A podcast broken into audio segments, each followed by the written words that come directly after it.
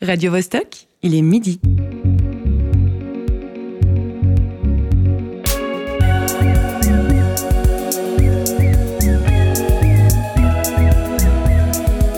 Midi bascule.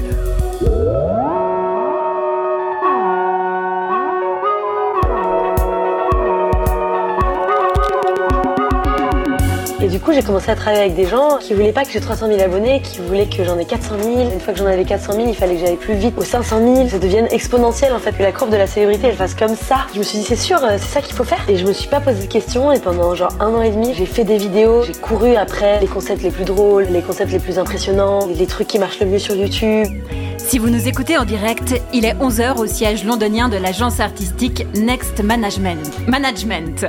8h du matin dans les bureaux de TFA, de Feldman Agency à Vancouver, et midi dans les studios de Radio Vostok à Genève, où nous enregistrons ce neuvième épisode de notre saison 2. Si vous nous écoutez en podcast, eh bien là, il est l'heure de votre choix.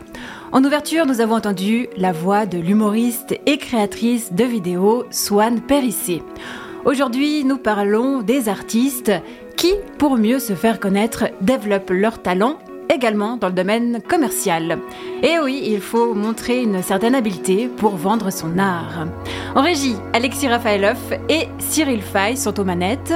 Moi, c'est Marie-Ève Musy. Bienvenue dans Midi Bascule.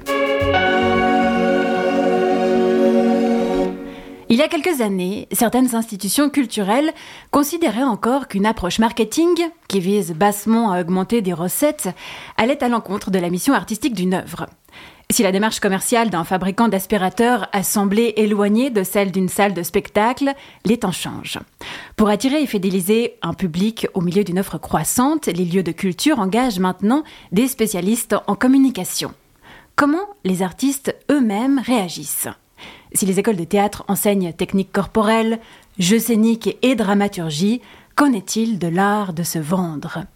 Depuis peu, le nombre d'abonnés Instagram pèse dans la balance lorsqu'il s'agit d'engager tel acteur ou telle actrice pour la prochaine série Netflix. Des maisons de disques ont désormais des équipes dédiées à la recherche de nouveaux talents sur l'application TikTok. Dans ces conditions, pour se démarquer, la virtuosité compterait moins qu'un certain savoir-faire dans l'autopromotion. Quelles sont les meilleures techniques? Quel est le juste équilibre entre méthode marketing et touche artistique? Dans un monde où la course au like et au clic prime, comment ne pas se perdre? Et comment rester en accord avec son univers et les valeurs qu'on défend? Pour aborder le sujet, nous recevons en plateau aujourd'hui une productrice et agent d'artiste. Bonjour Aurélie Kando. Mais bonjour. Comment ça va? Ça va très bien, merci de m'inviter, je suis contente d'être avec vous. Bah avec plaisir, on est ravis aussi. Comment on se promeut en une phrase au début d'une émission? Comment tu ferais ta pub J'en sais rien, c'est difficile. Non mais je suis la meilleure, me semble être une très belle entrée voilà. en matière. À côté de toi, je te présente euh, notre chroniqueuse Candice Savoya. C'est une fan absolue de bandes-annonces de films. Candice, la, la, promotion, on peut dire que ça te connaît. Comment tu nous tises ta chronique du jour? Alors, je suis allée très loin dans la promotion. J'ai un peu poussé euh, jusqu'au bout et ça a parlé télé-réalité. Oh là là De l'autre côté de la table se tient José Lillo. En général, il ne dévoile rien de sa chronique avant l'heure. José, est-ce que tu souhaites nous parler d'autre chose pour dire bonjour? Euh, non, je suis content qu'il y ait enfin une météo euh, raisonnable, qu'on ait la vraie météo, ça j'y croyais plus. Je suis, heureux de la pluie et du froid. On a un José heureux dans le studio, ce qui est assez rare pour être euh, notifié. Durant cet épisode, nous découvrirons l'expérience de l'humoriste Lord Betrave à travers différents messages audio qu'il nous a envoyés. Et pour commencer, nous recevons au téléphone la musicienne Alice Oswald du groupe pop folk Alios. Bascule. Alice Oswald, bonjour, comment ça va? Bonjour, très bien, et vous tous? Ben oui, ça va bien, merci. Tu es autrice, compositrice et interprète d'Alios. Votre premier album sort en, 2010, en 2009. En 2017, le duo que vous formez, Xavier Michel et toi, sort Comme on respire, un album qui vous conduit aux Swiss Music Awards et aux Victoires de la musique. Un an avant ces nominations, vous aviez signé avec Warner. Est-ce que c'est le contrat avec ce géant du secteur de la musique qui vous a ouvert ces nouvelles portes Euh, alors par rapport aux réseaux sociaux, non, parce qu'on avait déjà euh, Facebook, parce qu'à l'époque, vu que ça fait déjà quelques années et que ça évolue très très vite, on avait déjà euh, une espèce de petite fanbase sur Facebook. Par contre, c'est sûr que le label très vite nous a un petit peu euh, branché sur les autres réseaux en disant bah vous voyez Instagram c'est tout nouveau mais ça va être le prochain réseau et en effet aujourd'hui Instagram est bien plus puissant que Facebook même si Instagram est déjà en train de perdre un peu de vitesse parce qu'il y a TikTok et tous les autres. Donc, euh, oui, le label, en tout cas, a, nous a poussé à ouvrir un compte Instagram et aussi Twitter, qui en France est très utilisé. Par contre, en Suisse, ça n'a jamais vraiment pris, sauf un peu dans le milieu politique, mais très vite fait. Bon, là, avec son rachat, ça va peut-être euh, changer ou pas? Alors ça, ça change tout le temps de toute façon, donc euh, c'est un peu difficile à suivre. Des fois, je me dis, euh, ça doit être mieux d'avoir 18 ans dans ce monde pour suivre tout ça. bah oui, en préparant cette interview, tu m'as parlé justement de ton rapport avec les réseaux sociaux qui pouvaient passer d'amour à, à, la haine. Est-ce que tu peux développer? Oui, bah, j'apprécie le fait d'avoir un contact, euh, même s'il est numérique, avec un public assez direct. Hein, C'est-à-dire que n'importe quelle personne qui nous suit peut commenter, réagir, nous demander des choses. Euh, et ça, je trouve que c'est assez chouette. À l'époque, c'était des courriers, euh, tout ça, ce qui était aussi beau. Hein, ça nous manque un peu. Moi, je suis très nostalgique euh, de la matière, donc forcément, j'aurais aimé cette, connaître cette période-là. Euh, donc euh, voilà, le côté direct, je trouve ça chouette. Après, ce qui m'embête beaucoup, c'est à quel point c'est chronophage, à quel point c'est manipulé, à quel point c'est orienté, euh, le poids que ça prend. dans ton introduction, tu disais que voilà, certains, je sais pas, peut-être certaines salles choisissent les artistes en fonction de leur nombre de followers et pas forcément en fonction de la qualité de la musique. Donc tout ça, ça me, ça me pose un peu un problème. Et justement, à, ce propos, il y a certains labels qui engagent des community managers euh, pour s'occuper des profils de leurs artistes. Est-ce que déléguer cette partie du travail de lien avec votre public euh, pourrait vous intéresser? Alors, euh, d'un point de vue pratique, complètement, parce qu'on gagnerait un temps fou, vu que ça prend un, temps de dingue pour faire du contenu. Après, je pense que par rapport à notre musique, quand même, la clé du projet Alios, c'est le côté très direct, plutôt naturel, proche des gens et tout ça, ça serait bien étrange d'avoir euh, quelqu'un d'autre euh, qui ferait du contenu. Donc moi j'aime bien ce côté direct quand même. Et d'ailleurs je m'applique toujours à répondre à tout le monde, à, essayer de, bien interagir, mais de pas me faire complètement avaler par l'immédiateté de ces réseaux. À, l'apparition des lives Insta, des vidéos donc euh, qui ont lieu en direct sur Instagram, vous en aviez fait plusieurs. quel impact ont-ils eu sur votre rapport avec votre communauté? Alors ça justement c'était une idée de notre euh, euh comment tu dis euh, celle qui gère un peu euh, le, la partie artistique chez Warner. Notre chef de projet voilà le terme m'échappait et à l'époque c'était tout nouveau c'est Facebook Live. Donc il y avait un côté de un un peu sympa parce que c'était neuf mais surtout c'était très très poussé par Facebook par la plateforme elle-même pour être très vu. Donc on atteignait très vite énormément de gens ce qui n'est plus le cas aujourd'hui puisque le but c'est que on devienne un peu accro à ces modes de communication. Puis quand ça marche bien, bah, le but c'est de sponsoriser. Donc les, algorithmes changent pour nous pousser à payer. Donc, euh, donc à l'époque c'était fun parce que le, comme Facebook cherchait à promouvoir ses Facebook Live, il y avait beaucoup beaucoup de visibilité. Aujourd'hui, ça a beaucoup moins d'impact. Et, euh, et, malgré ce, malgré euh, votre nombre quand même assez élevé d'abonnés, quoi. Oui, mais tout est relatif. Euh, au tout début, ben, on a quoi 15 000 euh, followers sur Facebook. C'était bien euh, par, par, rapport au début de Facebook. Mais très très vite, Facebook a perdu de la vitesse et c'est Instagram qui a pris, mhm. ou maintenant TikTok et Snapchat et compagnie. Et du coup, c'est ça qui est aussi frustrant. C'est que tu montes une communauté qui a un petit poids à un moment donné sur un des réseaux, puis pouf, tout le monde bascule dans un autre réseau et il faut tout recommencer. Et ça, vraiment, moi, j'avais pas l'énergie, pas le temps. Donc voilà, je préfère avoir 15 000 followers et 5 000 sur l'autre plateforme et puis voilà, des gens qui sont vraiment présents et qui interagissent avec nous que d'avoir 200 euh, 000 followers un peu passifs. Euh. En plus, ça s'achète aussi les followers. Donc, les chiffres, finalement, on peut un peu faire dire ce qu'on veut aux chiffres aussi. Concernant la création, est-ce qu'il vous a été demandé par votre label de fabriquer des titres plus commerciaux ou d'apporter des modifications euh, qui vont dans ce sens à des chansons existantes? Alors moi j'aime bien remettre en question cette idée un peu reçue du méchant label qui va transformer l'artiste qui était si pur avant de signer parce que en fait finalement les labels, ils font quoi? Ils suivent les tendances. Et les tendances, elles sont données par qui? Elles sont données par le public. Et c'est nous, le public, ou pire, les consommateurs de musique, qui donnons les tendances. Donc si nous, on consomme la musique avec, euh, on va dire, qu'est-ce qu'on va dire, avec euh, peu de d'implication, un peu passivement. On écoute des playlists, on sait même pas quel artiste on écoute, mais tout se ressemble parce que les algorithmes nous suggèrent que de la musique qui se ressemble, et puis ça nous va. Et puis on va pas voir les artistes en concert parce qu'on sait même pas qui ils sont puisqu'on écoute des playlists de façon passive. Voilà, c'est tout ça qui mène à une industrialisation de la musique qui se transforme et qui fait que les radios doivent être hyper efficaces, qu'elles se rendent compte que moins les choses sont connues, moins le public adhère, donc ils font que de passer de la marque. Donc euh, tout ça, c'est de la faute du public, j'ai envie de dire, et je, je m'inclus complètement dedans. Donc euh, les, les labels, ils sont tributaires de comment la musique est consommée par le public. Alors, pour parler de changement, vous avez euh, proposé un, un, nouveau clip avec votre dernier single euh, Oui, oui, oui. Euh, le clip a un visuel vraiment très tranché, un peu barré, avec un esprit très second degré. Ça change un petit peu de, de ce que vous faites jusqu'à maintenant? Alors bon, ça c'est peut-être un peu le reflet justement de ce nouvel album. Ce nouvel album, on a décidé de l'autoproduire. On n'est plus avec Warner. Euh, ça ne veut pas dire qu'on n'aurait pas pu faire ce clip du temps de Warner. Ça veut juste dire que on, a une espèce de reprise de totale liberté parce qu'on n'est plus que deux à décider de tout ce qu'on fait. Euh, donc on y va quoi, on fonce. Et dès qu'on a envie de faire un truc, on le, on le fait à 12 000 Et ça faisait longtemps qu'on voulait travailler avec Das Playground, qui font des clips incroyables, qui sont basés à Neuchâtel.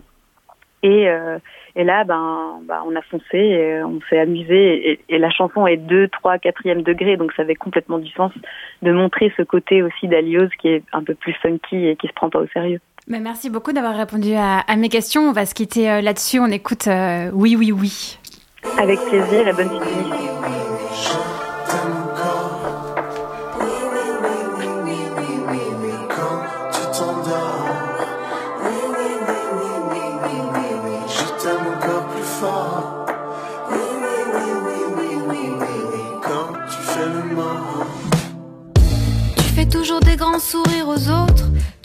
Toujours passer pour un apôtre. Avec ton air con de gendre idéal. Mais à la casa, tu seras que dalle. Tu veux toujours aller au cinéma? Tu me diras pendant deux heures, tu parles pas.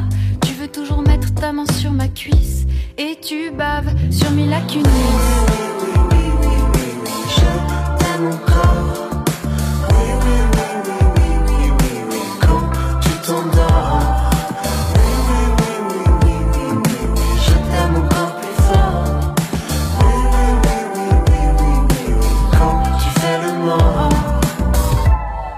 Toujours mieux ce qu'il y a à faire. Tu ressembles de plus en plus à ta mère. Heureusement que tu sais faire des œufs au plat. Parce que sur la plage, t'es papa mais là, t'as 200 chaussures alors que t'as deux pieds. Tu passes pas la douane quand t'es maquillé. Tu veux toujours jouer les antellos. T'écoutes à tout va, et dis de près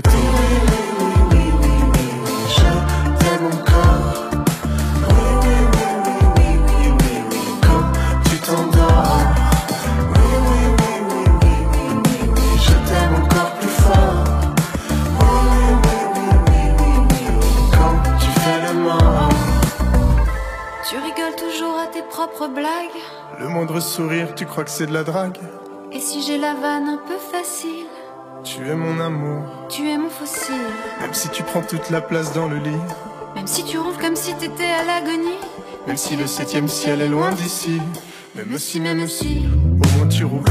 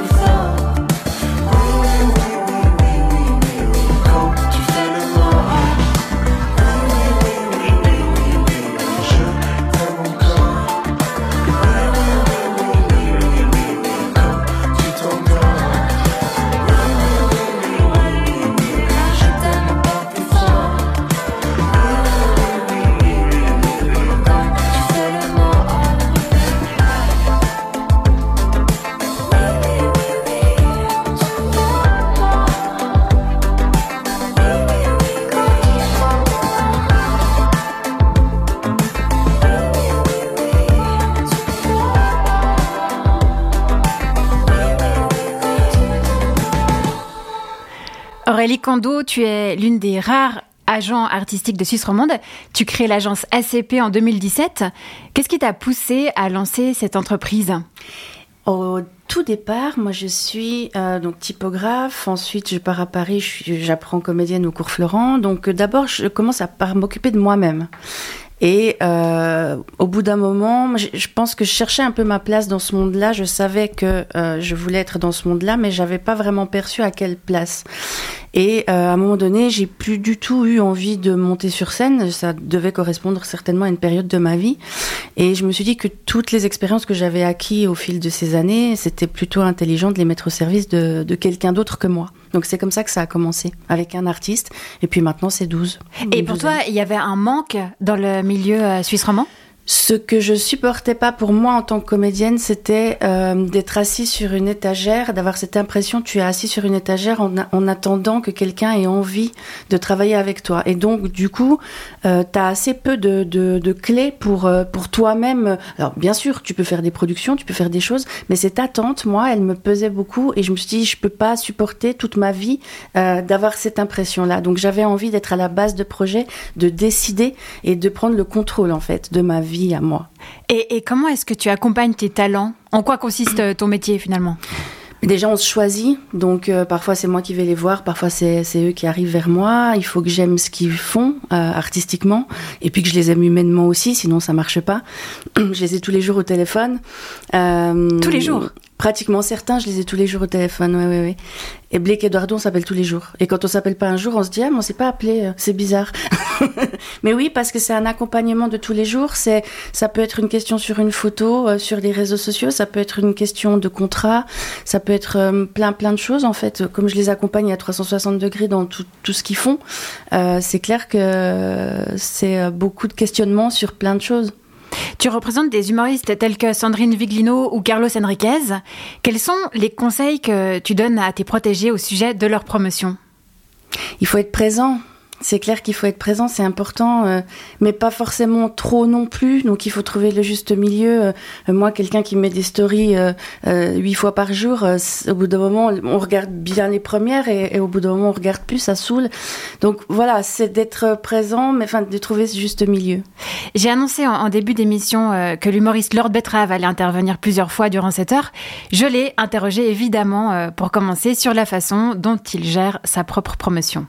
Alors au niveau du temps que j'accorde à la promotion, c'est évidemment difficile de, de gérer, d'estimer, mais je pense qu'une heure par jour, c'est assez juste, parce qu'il y a des fois, évidemment, je, je n'y vais pas, et des fois, je suis obligé euh, voilà, de répondre aux messages, de répondre aux interviews, de, de, de créer du contenu. Alors pour moi, créer du contenu, c'est encore différent de la promotion, mais disons, annoncer des dates, euh, annoncer... Euh, euh, des nouvelles vidéos, euh, faire des stories, ça, je pense, ouais, une heure par jour. Et euh, qu'est-ce qui est le plus compliqué à gérer Bah, en fait, c'est tellement euh, nébuleux ces algorithmes d'Instagram, de, de, de, TikTok, de Facebook. On ne sait pas tellement comment ça fonctionne, pourquoi il y a des choses qui ont, qui ont beaucoup d'écho, pourquoi il y a des choses qui ne marchent pas du tout. Donc le plus compliqué, c'est pour moi, c'est euh, est-ce que ce que je dis est pertinent? Est-ce que je suis pas en train de trop communiquer? Euh, et je pense que ça c'est le piège un petit peu qu'on peut avoir, c'est de trop trop communiquer. Et euh, on a tellement de ces influx, de ces, de ces informations que si une personne qu'on suit, un artiste qu'on suit, il, il, il, donne trop d'informations, au final on n'écoute plus. Donc à mon avis, plus on se fait rare, plus c'est euh, percutant et pertinent. Est-ce qu'il prend du plaisir ou c'est une obligation Là, étonnamment, ouais, j'y prends du, du, plaisir. Moi, j'aime bien, en fait. Euh, je trouve que c'est un aspect assez intéressant du job de se, de se promouvoir, de mettre une jolie photo, de, de, de faire une blague pour euh, inciter les gens à venir. Et puis, euh, j'aime bien voir les, les résultats. C'est toujours assez satisfaisant de mettre une story, de faire une pub et de voir qu'après les gens y répondent et les gens viennent au spectacle. Aurélie Kondo, c'est un peu ce que tu disais, hein, trouver le juste milieu entre trop ou pas assez communiquer. Oui, et dans le cas des humoristes, d'être, je dirais même dans le cas de tout le monde, je crois que les gens en ont un, tout petit peu marre de, du côté complètement fake et la bouche et machin et le teint. Moi, je leur conseille d'être vrai, quoi. Et je pense que c'est ça aussi qui marche maintenant. Euh, on, on, le sait qu'il y a des, des, des, du traficotage. Euh, donc, euh, à partir du moment où on le sait, ça n'a plus trop de sens. Euh, donc je leur conseille plutôt d'être vrai, oui. Et Lord Betrave était quand même très enthousiaste. Est-ce que toi tu aimes cette partie de ton travail? Les réseaux sociaux? Oui, je fais tout bien au début et puis je suis toute motivée et, euh, et ensuite je lâche et je me rends compte que j'ai pas posté pendant trois jours. Après, moi, c'est pas moi qu'on suit, c'est eux. Donc, euh, effectivement, moi, de pas avoir une communauté absolument incroyable sur euh, Instagram, c'est pas vraiment très très grave, mais c'est vrai que pour eux, c'est plus important. Est-ce que parfois tu t'occupes de la promo de certains d'entre eux?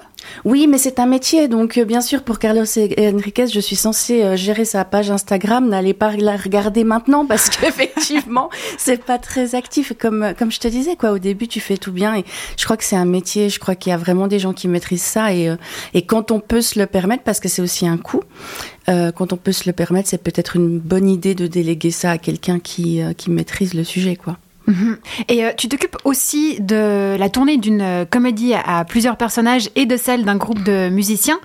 La promotion de shows plus importants est différente de celle des one man ou one woman shows Oui, tu t'adresses à des, à des lieux déjà qui sont différents.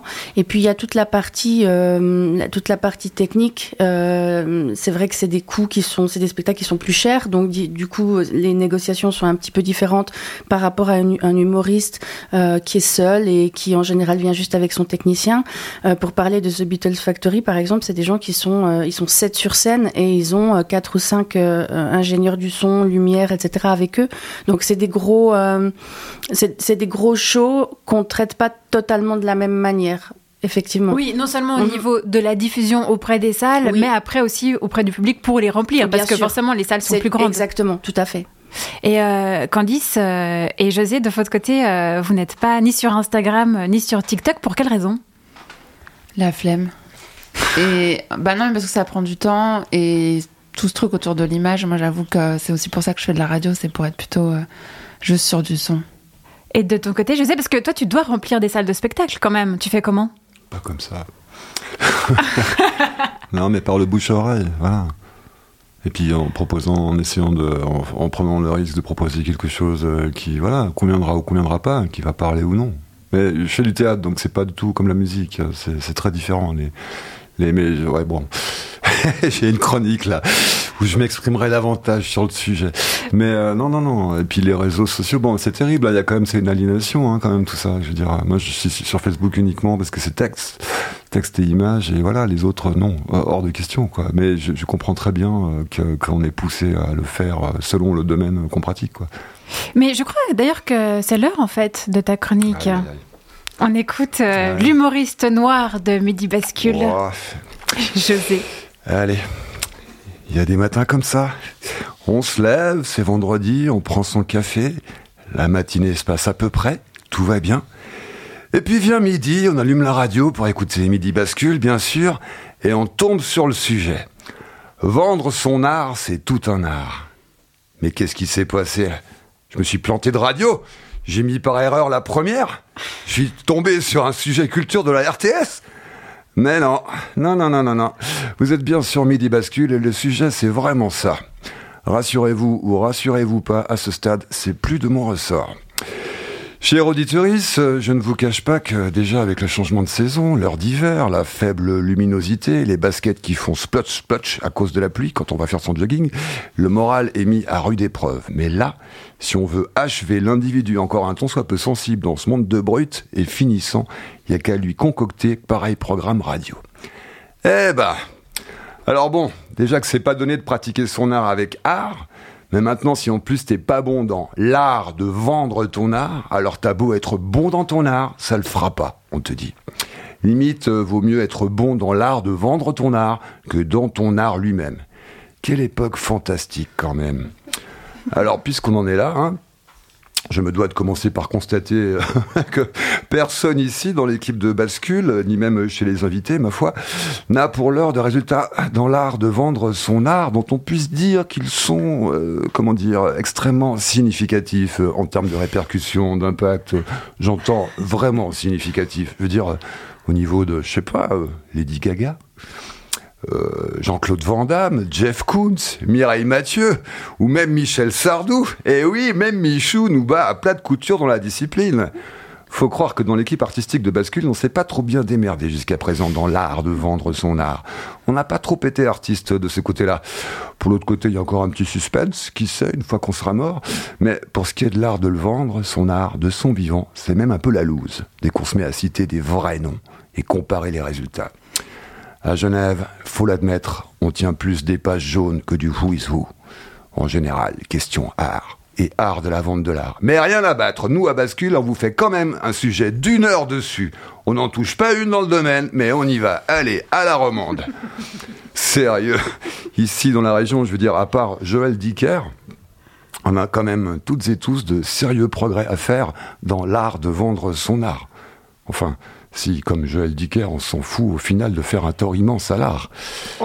Passons, passons. Joël Dicker, en voilà un qui n'a pas attendu les activistes du climat pour saloper son œuvre. Eh oui, mais ici vous êtes sur Vostok, pas sur la première. Si vous voulez des vannes à la tranquillou, allez sur la radio d'État. Voilà, ça c'est dit, tant pis. Charles et Anne, on perd des auditoristes, je me fâche avec des collègues, mais la liberté, Anne et Charles, ça n'a pas de prix. Oui, je sais, la liberté, bien sûr, c'est comme dans le dicton sur l'argent, ça se mange pas. Dommage, hein, tous les problèmes seraient réglés d'un coup. Il suffirait d'avoir de la liberté pour bouffer et on n'aurait pas à faire cette émission tellement suspecte. À propos de Crève la faim et d'art, il me semble que le moment est venu de parler du plus incompétent de nous tous pour vendre son art. J'ai nommé Vincent Van Gogh. Il a eu de l'actu récemment.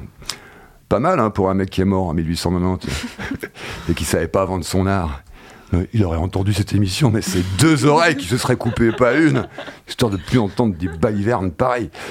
Pauvre Vincent, si on lui avait dit qu'en 2022, l'avenir de la planète passerait par le jet de sauce tomate sur une de ses toiles. Mais le gars, il les aurait directement peintes à la sauce tomate, ces toiles. Déjà qu'éclabousser de la couleur, c'est assez son style. Des tournesols en rouge Allez, pourquoi pas, si ça peut sauver la planète Déjà qu'il n'avait pas le budget pour se payer de la peinture à l'huile, qu'il crevait la dalle justement pour pouvoir peindre. Eh, avec de la sauce tomate, il aurait pu peindre et manger à la fois. Mais malin Et puis contribuer à sauver le monde, puisque c'est comme ça qu'on fait. Et sans énerver personne, ce qui n'est pas un moindre avantage. Bon, j'espère après ça que les budgets qui vont devoir être dépensés dans les musées pour foutre une vitre devant chaque œuvre d'art et encore plus de flics dans les musées seront pas pris dans l'enveloppe écolo pour sauver le monde.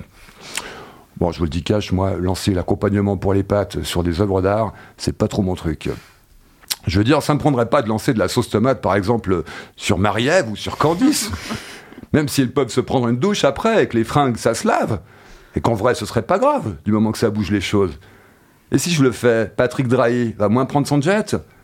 Elon Musk va bloquer SpaceX au sol? Ou plus modestement, à l'échelle de nous autres, la masse. Oh, mais quelqu'un a lancé de la sauce tomate sur les tournesols de Van Gogh. Cette fois, c'est décidé, j'arrête de prendre EasyJet. Fini les streams sur le web. Tant pis pour la fin de la saison 5 de Handmaid's Tale je déchire mes billets pour le mondial au Qatar et j'arrête le foot, premier juré, mais putain Arrêtez de balancer de la sauce sur Van Gogh, de Dieu J'y crois moyen. hein. Il y a comme un doute là quand même. Faut être honnête, des fois, en plus de désespérer, c'est pas incompatible. Et qui sait, ça peut aussi contribuer à faire bouger les choses.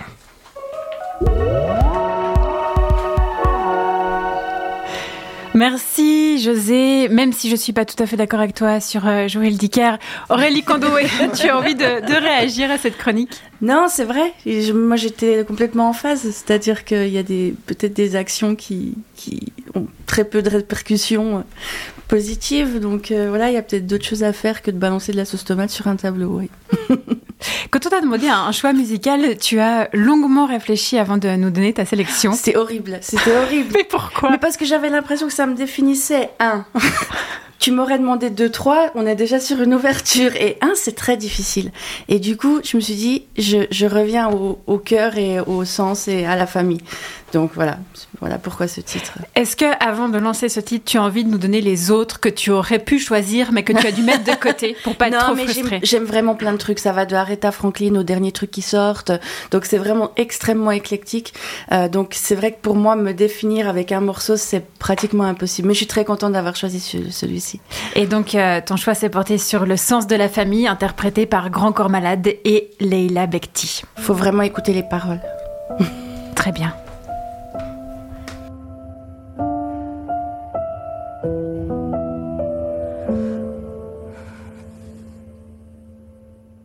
J'ai un peu de mal à imaginer la vie sans mes proches. Quand je dis un peu de mal, en fait, je l'imagine pas du tout. Ils sont mes repères, mes bases, mes compliments, mes reproches. Sans eux, je suis pas entière. Je les veux pas loin, souvent, partout. Avec eux, on n'a pas peur du silence, on n'a rien à se prouver. Une sorte d'équipe sans remplaçant, sans capitaine. Dans cette équipe, tu ris, tu râles, tu progresses, tu veux rester. Très loin du star system, tu restes tard si t'aimes. Si jamais je devais tout perdre, si la roue faisait demi-tour, je n'aurais besoin que de leur présence pour que la vie reste facile. Peu importe ce qu'il y a sur la table, ce qui compte c'est qui il y a autour. Ce que je ressens, je veux leur dire. Je crois que j'ai le sens de la famille. J'ai un peu de mal à imaginer la vie sans mes proches. Quand je dis un peu de mal, en fait, je l'imagine pas du tout. C'est avec eux que j'avance, de la sérénité plein les poches. S'ils ne le partagent pas avec moi, aucun bonheur ne vaut le coup. Et à l'inverse, il n'y a rien qui ne me fasse plus de peine qu'imaginer leur visage au moment où ils ont appris que mes 20 ans seraient cruels, que mon avenir s'annonçait terne. Le drame, ça se partage, mais ça n'apaise pas l'esprit. Ils m'ont transmis tout ce que j'aimerais transmettre à mon tour. C'est grâce à eux si je suis en paix que je pars pas en vrille. Leur humanité sans trompette, leur bienveillance sans détour. Ce que je leur dois, je veux leur dire. Je crois que j'ai le sens de la famille. Évidemment, quand t'es maman, ton cœur explose et pour toujours. On te confie le rôle ultime, celui qui te change viscéralement. Tu savais pas que c'était possible de générer autant d'amour. Je trouve pas de mots assez forts, c'est tellement tellement. Évidemment, quand t'es daron, toutes les cartes sont redistribuées. Ils sont dans ma tête, dans mon ventre, dans mon sang chaque seconde. Je n'ai plus que comme certitude, il va falloir m'habituer. J'ai découvert les liens visibles et les plus solides du monde. Les enfants, c'est des galères qu'on pouvait même pas concevoir. Ils nous rendent complètement ouf, mais en un sourire, on vacille. T'as qu'une envie, c'est qu'ils s'endorment, et dès qu'ils dorment, tu veux les voir? Eh ouais, on est devenus ceux qu'on chambrait. Je crois qu'on a le sens de la famille. Et le sens de la famille, c'est aussi le sens de l'amitié. Je peux te présenter des frères et sœurs qui n'ont pas le même sang. Frères d'espoir, sœurs de cœur, frères de galère ou de quartier. Faire des projets d'adultes dans des cerveaux d'adolescents. La famille, c'est aussi ceux qui sont devenus essentiels. Ceux qui te connaissent, te révèlent, te soutiennent et te protègent. Ceux qui te parlent la bouche fermée, parce que le cœur s'en mêle. Si tu veux signer avec moi, faut signer avec tout le cortège. Repose-toi bien, ma chérie. À bientôt, Charles. Ça va, belle, s'il te plaît Bonjour, parrain. Merci pour le cadeau. Va manger, vas-y, viens, je t'attends. Salut, on a une voiture. On arrive, bisous. Je suis trop heureuse pour toi, ma soeur. C'est toi qui m'emmène au foot euh, mercredi. Rentre vite, s'il te plaît, j'ai trop envie de voir le dernier épisode. Ouais, frère, rappelle-moi, je crois que j'ai trouvé une bonne idée pour ça. Où passe, mon ref D'abord, on va à la séance de 19h30 et après on mange. Ma soeur, t'es où? Papa, on peut manger devant la télé ce soir? On est parti loin des liens superficiels des réseaux sociaux. On est revenu un peu aux fondamentaux là, grâce au choix musical de notre invité fil rouge dans Midi Bascule, Aurélie Kando. On repart du côté de l'humoriste Lord Betrave. Je lui ai demandé quel réseau social avait sa préférence. Pour fidéliser les gens et venir au spectacle, à mon avis, c'est Instagram. Pourquoi? Parce que c'est, je trouve, le réseau qui est le plus mesuré, le plus euh, le plus euh, adapté à du contenu humoristique. Euh, je trouve que, que TikTok c'est très bien pour tester des, des, des blagues, des vannes, pour euh, tout d'un coup euh, se faire connaître sur une chose ou faire rire sur une chose. Mais je trouve que Instagram c'est un bon moyen de, de montrer notre travail et puis aussi qui on est, faire des blagues sur le quotidien, euh, annoncer les choses. Donc je pense que euh, Instagram, alors que j'ai deux fois moins de, de, d'abonnés sur Insta que sur TikTok, mais je pense que Insta est plus plus solide. C'est des gens qui sont peut-être plus plus attachés à ce que je fais que sur euh, TikTok où vraiment on zappe, on navigue d'un à l'autre, euh, ce qui est pas mauvais en soi, mais pour fidéliser, je pense c'est mieux. Et YouTube, euh, chez moi, ça marche pas du tout. Euh, je pense que j'ai pas pigé le, le, truc YouTube. Je crois que j'ai pas un format adapté à ça, ou peut-être je, je m'applique moins euh, dans tout ce qui est le package, le marketing. Euh, sur YouTube, il faut mettre une belle vie, une belle euh, page de titre pour que les gens cliquent dessus. Puis ça, je, je sais pas, je sais pas pourquoi. C'est quelque chose que j'utilise beaucoup, mais que je, ma chaîne YouTube, je la délaisse un petit peu. C'est un peu, c'est un peu méchant pour YouTube, mon Dieu. Je vais tout de suite y aller. Je vais lui donner, je vais l'arroser un peu ce soir. Aurélie Kando, est-ce que tu aurais des tuyaux pour Lord Betrave au sujet de sa chaîne YouTube? Oui, mais c'est vrai que c'est compliqué parce que euh, c'est tard pour commencer. Enfin, il y a eu une grosse période. euh, Il y a des gens qui en parleraient beaucoup mieux que moi, mais euh, où en fait euh, il y avait des achats d'abonnés, effectivement. Donc il y a des communautés qui sont montées très très haut. Et, euh, et aujourd'hui, pour les artistes, notamment les artistes suisses qui commenceraient un peu maintenant, c'est super difficile de de- de- d'accéder. enfin, faut presque un buzz ou un truc incroyable pour que ça monte. C'est vrai que c'est difficile de faire monter les chaînes.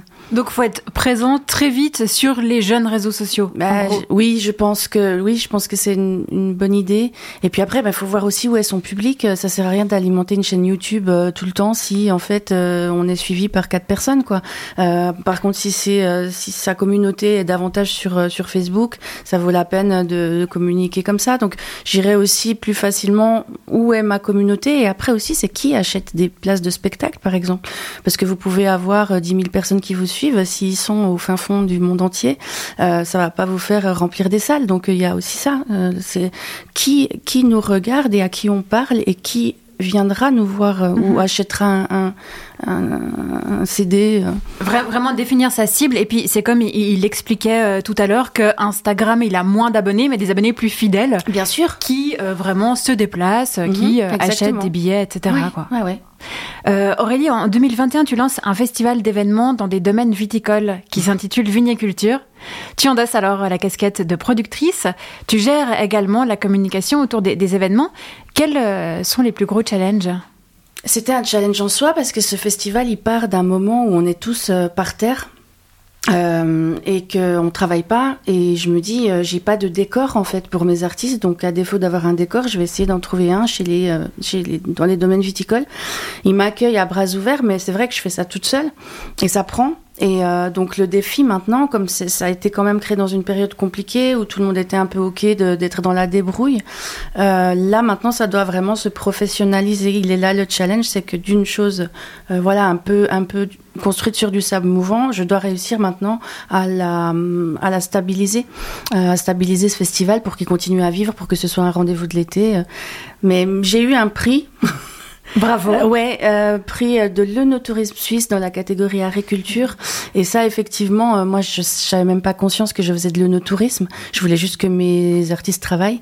Et euh, d'avoir ce prix euh, qui, enfin, vraiment, j'ai- j'ai- ça m'a ça m'a touché et ça récompense en fait tout le travail qu'on a fait.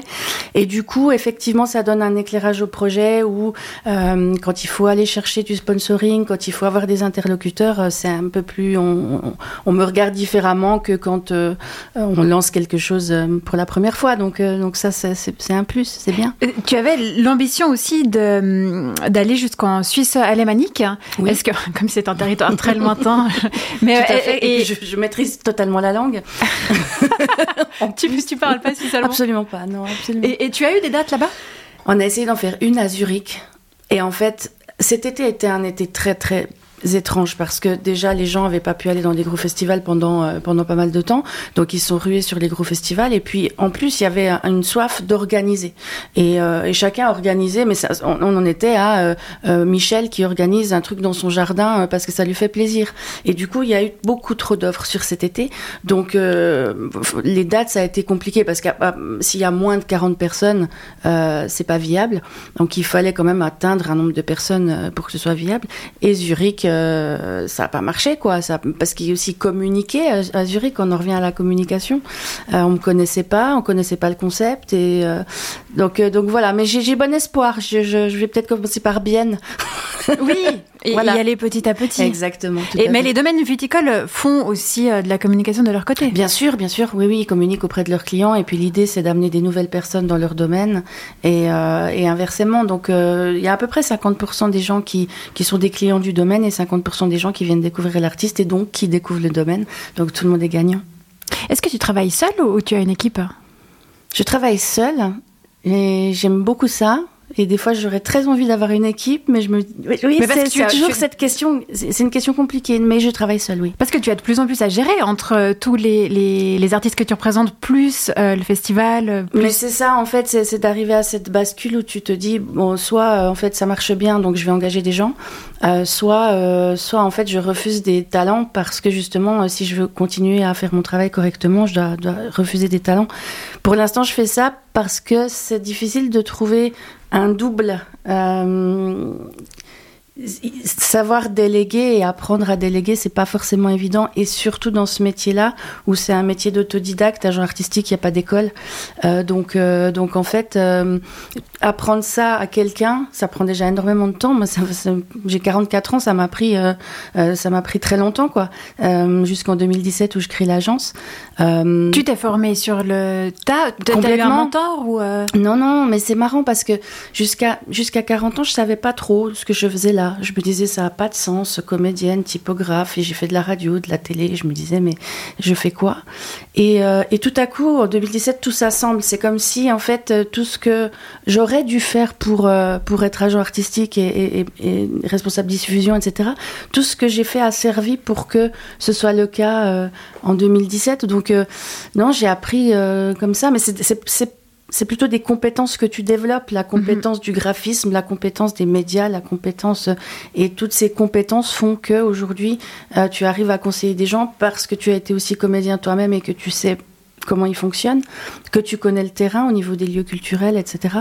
Euh, donc voilà, c'est plus un, un ajout de compétences. Alors apprendre ça à quelqu'un, euh, oui, je pourrais déléguer les, déléguer les, les réseaux sociaux, euh, certaines choses, mais le cœur du, de la négociation, de vendre, euh, ça, effectivement, c'est difficile de le Oui, déléguer à ça prendrait une, une grosse énergie en plus. Oui, que- il faut que je- faudrait que je trouve quelqu'un qui est déjà qui, qui est, qui est comme moi, quoi, Mhm. qui, qui a déjà l'habitude. Mais euh, voilà, c'est toujours cette éternelle question est-ce qu'on reste petit et, et artisanal et humain, ou est-ce que on veut tout péter et qu'on engage des gens et au final on La fait Suisse plus du romande RH et c'est pas très intéressant. Donc euh, je sais pas, c'est un peu. Et la Suisse romande reste quand même un petit territoire, ça se passe pas pareil Oui, euh, en bien France. sûr. Non, non, non.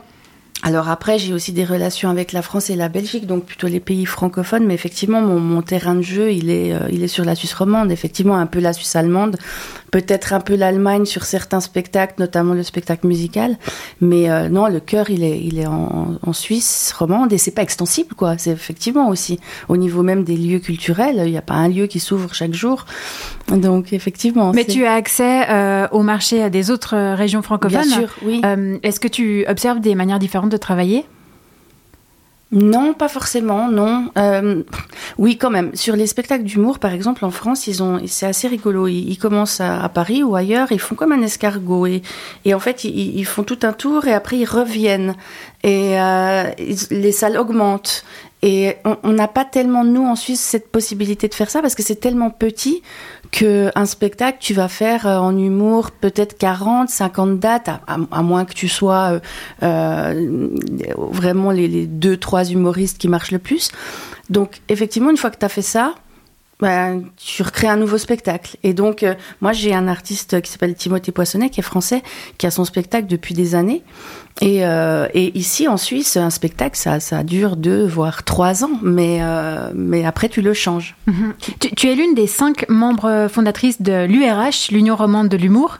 Cette association est, récente, hein, elle a été créée en 2020. Euh, Est-ce qu'on est dans une période de changement dans le domaine de la scène romande?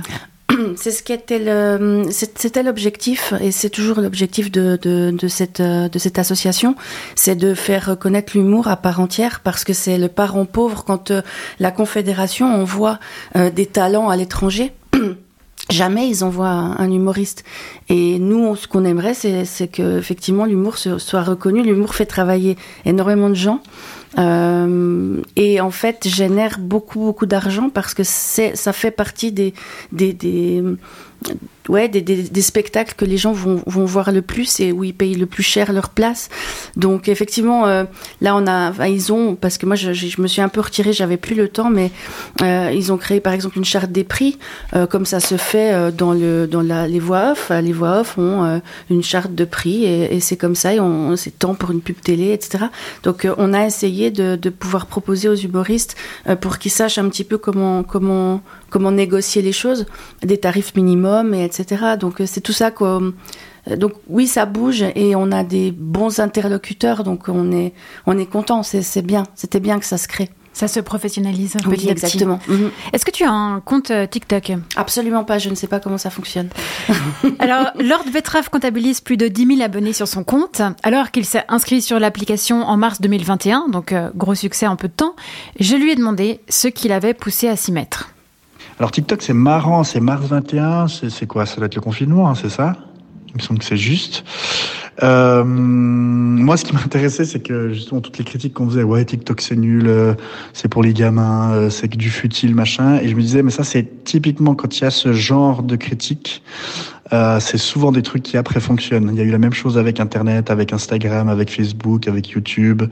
Euh, il y a sûrement eu la même chose avec euh, l'impression, l'imprimerie, euh, avec euh, chaque innovation. Il y a la vieille génération qui dit que c'est nul et la jeune génération qui trouve que c'est super. Donc c'est ça, ça m'a d'abord intéressé, le fait que ce soit nouveau, que ce soit des jeunes. Et puis, en fait, moi, ce qui m'a convaincu surtout, c'est qu'en fait, c'est un format très spécial. C'est-à-dire que sur YouTube, ça peut être des longues vidéos, euh, on peut développer un propos, on peut poser un univers, on peut, euh, on peut euh, prendre le temps. Sur Facebook aussi, sur Instagram moins, mais on peut mettre des choses d'une minute trente, deux minutes, on peut mettre des chroniques radio par exemple, qui fonctionnent très bien sur Instagram. Et moi, ce qui m'intéresse dans TikTok, c'est l'idée comment choper l'attention de quelqu'un en moins de deux secondes. Et deux secondes, je suis encore gentil. Donc il faut en fait soit le surprendre, soit euh, lui le faire rire au bout de deux trois secondes pour qu'il reste sur la vidéo. Et ce qui est un peu euh, traître avec TikTok, mais très intéressant, moi je trouve au niveau au niveau des contraintes de format, c'est que plus c'est court, plus ça marche. C'est-à-dire une vidéo de 10 secondes, 15 secondes, si elle est bien, elle marchera de toute façon mieux qu'une excellente chronique de 3 minutes. Et, et ça, je trouve très intéressant pour tester les blagues. Parce qu'en fait, l'humour, c'est ça. L'humour, c'est comment j'arrive à te faire rire avec le moins de mots possible. En tout cas, l'humour punchline, l'humour euh, stand-up, c'est j'arrive. Euh, au début, on- quand on fait une blague, on fait rire avec 15-20 mots. Et après, on se dit, mais en fait, ce mot-là, il me sert à rien, je peux l'enlever. Euh, 12 mots, très, 10 mots, tiens, j'arrive à aller un peu plus vite, je mets un silence avant, ça fait plus rire. J'arrive à avoir deux rires avec ces 8 mots, et tac. Et là, on a une belle vanne qui fonctionne. Et je trouve que TikTok, ça entraîne à ça. C'est-à-dire, moi, quand j'écris des blagues, je me dis, de toute façon, quand on écrit des blagues, on est trop long, on explique trop. euh, donc, euh, prendre, prendre le téléphone, me filmer et devoir être efficace en 10 secondes, ça m'oblige avoir des, des textes explosifs. Alors, c'est pas toujours bien d'avoir des textes explosifs, c'est pas toujours bien d'être efficace, mais quand on a besoin d'être efficace, je trouve que c'est un, outil super. Et en plus, on a la, la- réaction directement. Alors, on le fait, on le monte, on le poste. Et au bout de trois heures, tu sais si ça va très bien marcher ou si ça va, si ça va faire euh, 80 000, 100 000 vues ou si ça va faire euh, 1000 vues ou 500 vues. Finalement, est-ce que ce serait pas ça le secret pour rendre euh, les réseaux sociaux moins chronophages de euh, tirer avantage du temps investi dans la promo, pas uniquement en termes de nombre d'entrées dans les salles, mais aussi le mettre à profit euh, pour soi-même, pour son travail? Bien sûr, évidemment. Oui, oui, oui, oui. C'est vrai, mais c'est, c'est, je, je rejoins assez ce qu'il dit. C'est, euh, c'est, enfin, la manière de consommer des gens, elle est aussi très étrange. C'est-à-dire que on le voit. Moi, si je montre une vidéo à, à mes enfants, par exemple, et moi-même, je le fais parfois, je regarde combien de temps elle dure, comme si j'avais pas le temps. Et c'est très étrange cette manière de faire, parce que pourquoi Je le- je voilà. le fais aussi, je oui, crois. Oui, oui, on, on veut savoir combien de temps. euh, voilà, c'est très, c'est très étrange. Donc euh, oui, euh, mais après c'est aussi, ça dépend aussi des artistes.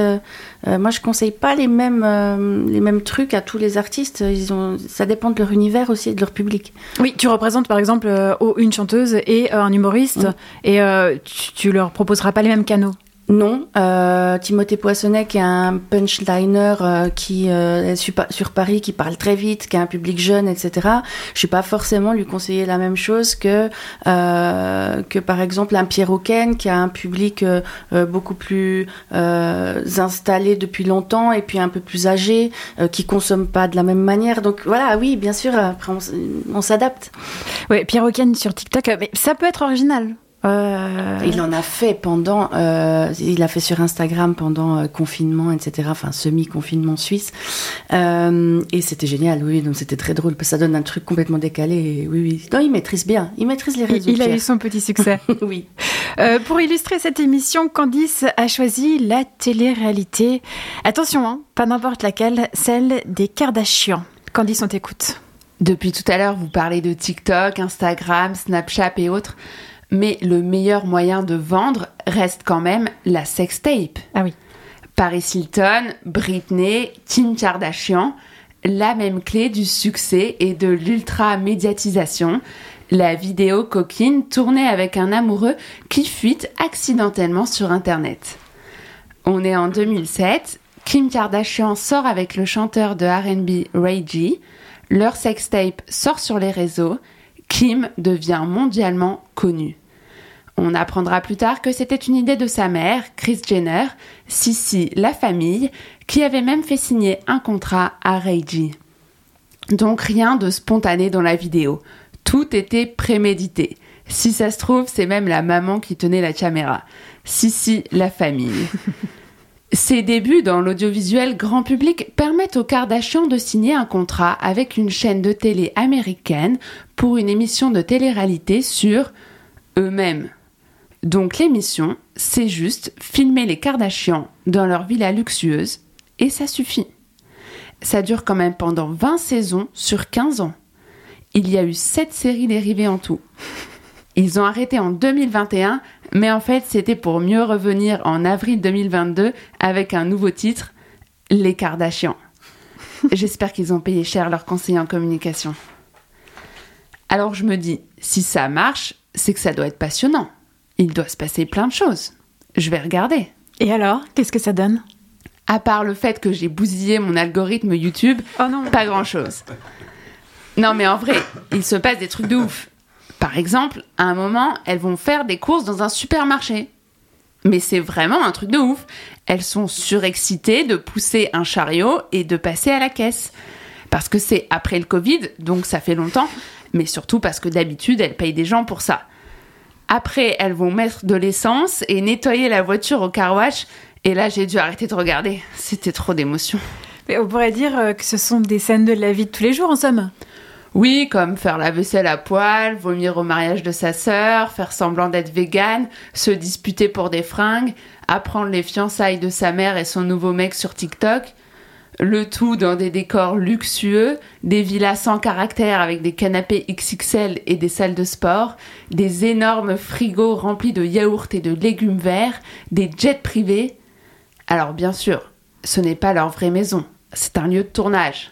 Tout est écrit à l'avance, il y a des scripts, les scènes sont tournées plusieurs fois, bref, tout est fake, comme la sextape. Est-ce que tu voudrais dire que pour réussir, il faut faire semblant? Si ça marche, c'est qu'il y a des émotions. Ok. Ça chiale, ça crie, ça s'énerve, ça se réconcilie.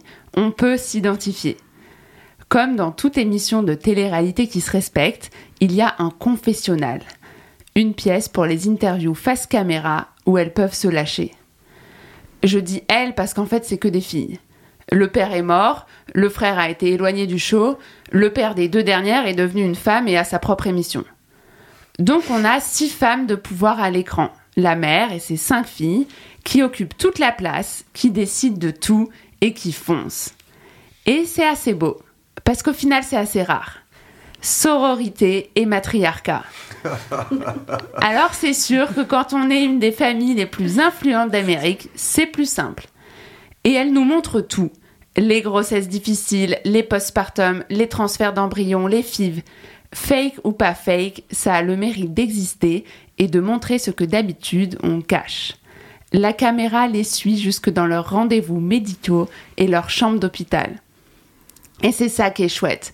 Un show qui est regardé par des millions de personnes et sûrement majoritairement des jeunes filles qui permet de montrer un peu l'intimité des stars et des modèles de femmes fortes et indépendantes.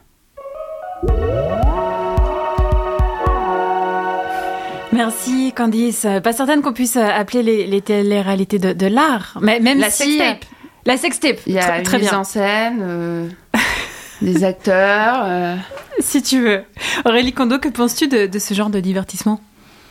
Mais comme tout le monde, euh, je regarde un peu, mais c'est vrai que c'est ce que je trouve assez intéressant, c'est qu'ils ont tué les paparazzi finalement. En fait, en se mettant en scène, euh, et ça, c'est Kardashian, on pousse le curseur vraiment très très loin, mais euh, effectivement, ça, ça donne aux artistes la possibilité de, de montrer ce qu'ils ont envie de montrer. Après, s'ils ont envie de montrer n'importe quoi, euh, voilà, ok, mais euh, à partir du moment où, enfin, ça intéresse les gens, ça intéresse les gens, et c'est drôle. T'as raison, c'est fake. et ils le savent, mais ils regardent quand même. Donc il y a cette espèce de côté euh, très très étrange, quoi. C'est ouais, c'est c'est étrange. José, tu regardes? Non, mais du coup, euh, ça, ça m'intrigue. Euh, je suis passé à côté. Non, mais je, je parle sincèrement. C'est comme un phénomène. Après, je suis sans commentaire. Je me dis que ça, en fait, pour en parler bien, il faudrait pousser le concept, quoi. Faudrait, là, il y a un Jean Baudrillard qui parlait très bien de ce genre de choses qui, nous manque. Mais non, non, non, il faut, faut que je m'intéresse à la chose parce qu'il y a un truc à comprendre. Eh ben, on se réjouit de ton retour dans une prochaine émission là-dessus. Euh, on va écouter maintenant une artiste que tu as programmée, euh, Aurélie Kando, euh, dans le cadre du festival Vigné Culture, ou plutôt, tu avais programmé le duo qu'elle forme avec Didier Koenegracht, Komokino, qui fait essentiellement des reprises. Là, Faustine Jenny vient de sortir un single qui s'intitule All About You.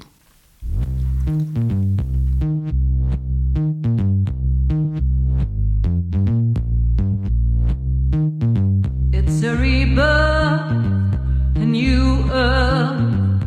May the pain not be vain. Now is the time to place in front instead of money what we really want.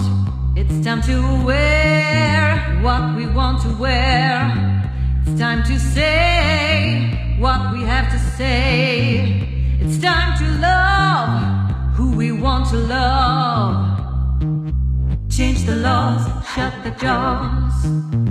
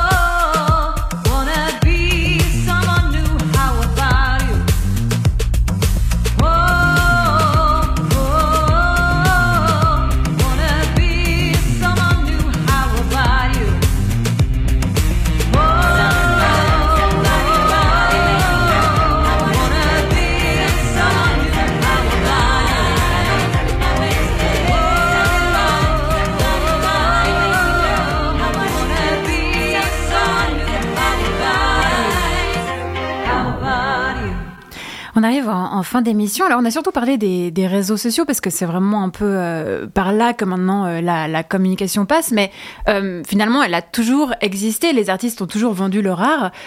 Toi, Aurélie Cordeau, nota- notamment, tu utilises les anciens moyens de vente? C'est pas utiliser les anciens moyens de vente, c'est-à-dire que ça dépend. Moi, je vends des spectacles ou des prestations à des entreprises ou à des lieux, des lieux culturels. Donc, je vais pas. euh, pour ça, les réseaux sociaux, ça me sert à rien. Après, effectivement, une fois qu'un spectacle est programmé dans un théâtre, là, on va vendre, mais on va vendre pour le public.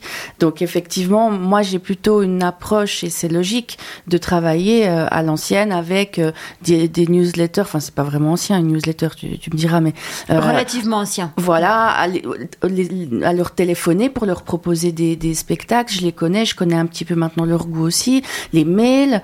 Euh, donc voilà, mais après, effectivement, il y a toute cette partie de vendre au public et ça, oui, les réseaux sociaux ont une part belle.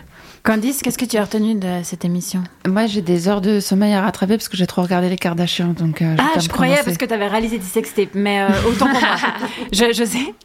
Non mais je suis, je suis resté bloqué sur les Kardashians. là, ça me- Non, mais vraiment, je me dis, ça, je suis passé à côté, ça fait 20 Mais moi, je ans, et je vois ça de loin, et puis là, je suis là, non, non, non, mais. Non, non, oui, voilà. Et puis, euh, non, mais sur vendre son art, bien sûr, il faut, évidemment, il faut manger, vivre, enfin voilà, éventuellement. Donc, il faut bien que l'objet se vende. Mais, mais je pensais à la BD, par exemple. Dans la BD, euh, tout ce qui s'est fait d'innovant, euh, c'était vraiment par magas. C'est-à-dire, les gens faisaient pas du tout ce que le marché voulait qu'on fasse, enfin, qu'il fallait faire. Ils faisaient le, le contraire de ce qu'il fallait faire. Et c'est le, le public, dans le- les fans, en fait. Il y a toujours une première communauté d'hyper fans qui suit, qui le bouche arrive à se répandre. Et c'est comme ça que des choses nouvelles arrivent. Parce que le marché a quand même tendance à geler. euh, Il faut un peu les forcer. choses.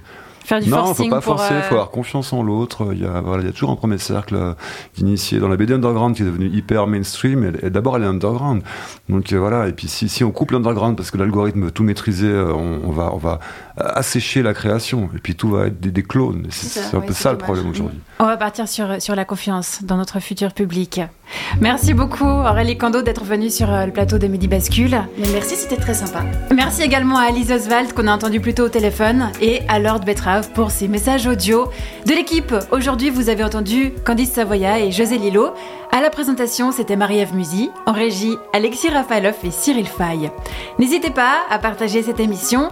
Vous retrouvez son podcast sur le site radiobascule.ch, sur Spotify ou sur toute plateforme de podcast qui se respecte. La semaine prochaine, un sujet brûlant nous attend. Nous parlerons appropriation culturelle. En attendant, je vous souhaite de basculer agréablement dans le week-end.